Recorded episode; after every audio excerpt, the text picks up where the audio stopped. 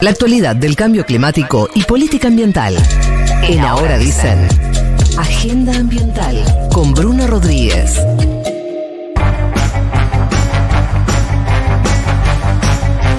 Bruno, buen día, ¿cómo te va? Buenas, buenas, ¿cómo andan? ¿Qué dice? ¿Anda por el norte todavía? Todavía, justo en una de las localidades más afectadas por las olas de calor y las sequías, que va a ser el tema del que vamos a charlar hoy en la columna. A ver, cuénteme.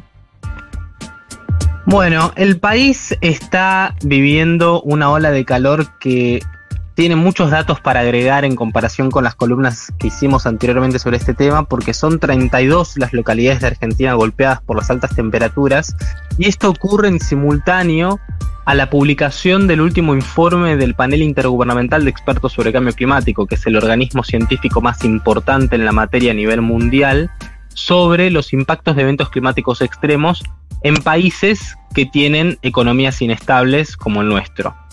Y los impactos se ven muy claramente en la economía.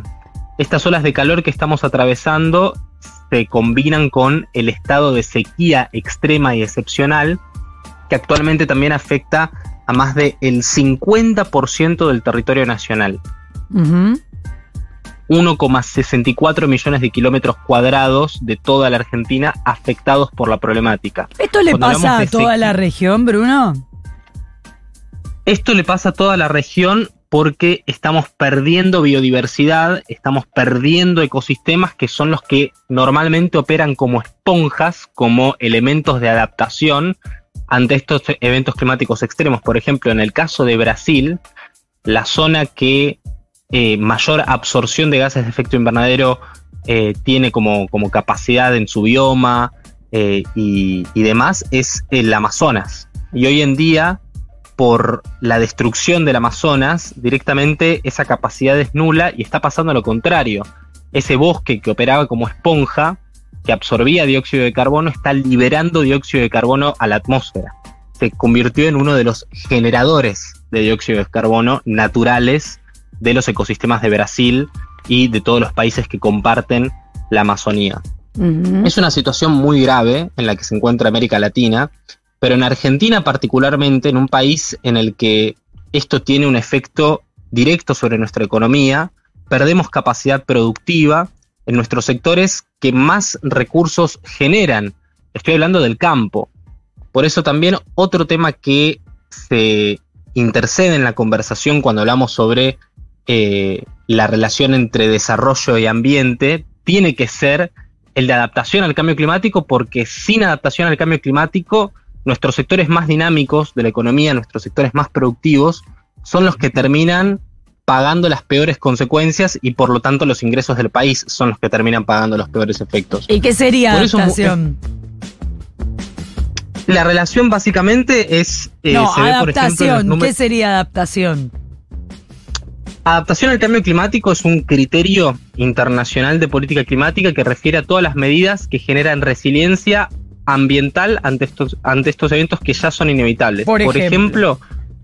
por ejemplo, en Argentina los sistemas de alerta temprana que advierten cuándo vamos a tener, cuándo vamos a atravesar estos periodos. Sí. Eh, y por ejemplo, en otros países, no sé si se acuerdan los incendios en California, en Estados Unidos, que directamente también este, tuvimos una imagen similar en cuanto a la magnitud de estos eventos climáticos extremos, el gobierno extendió créditos especiales por sequías a productores agropecuarios para de alguna manera eh, mantener a flote a un sector que estaba siendo vapuleado por la crisis climática.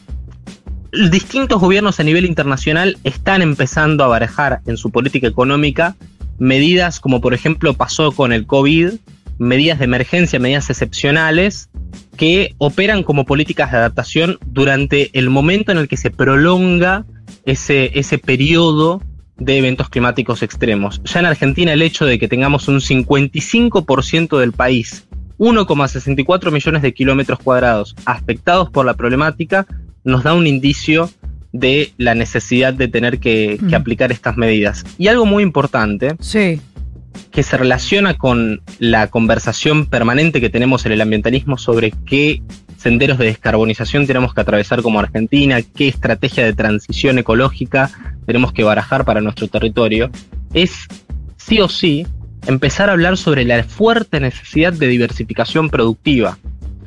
Argentina hoy, en la política comercial externa, nuestras exportaciones, la hegemonía, la dependencia la tiene sobre todo el rendimiento del sector agropecuario no, puede ser en ese sentido que no tengamos otras áreas que son importantísimas incluso en términos ambientales, el desarrollo de nuestra cadena de minerales, el desarrollo de eh, nuestro sector de producción de conocimiento y demás, que, no puedan competir en ese sentido en la canasta exportadora con ese sector. Bueno, te imaginas que ese no es solo una discusión que da el ambientalismo. Por supuesto, ¿no? Por supuesto que no, es patrimonio de nuestro sector, pero es una conversación que tiene que empezar a dar mucho más el ambientalismo cuando hablamos de transición ecológica.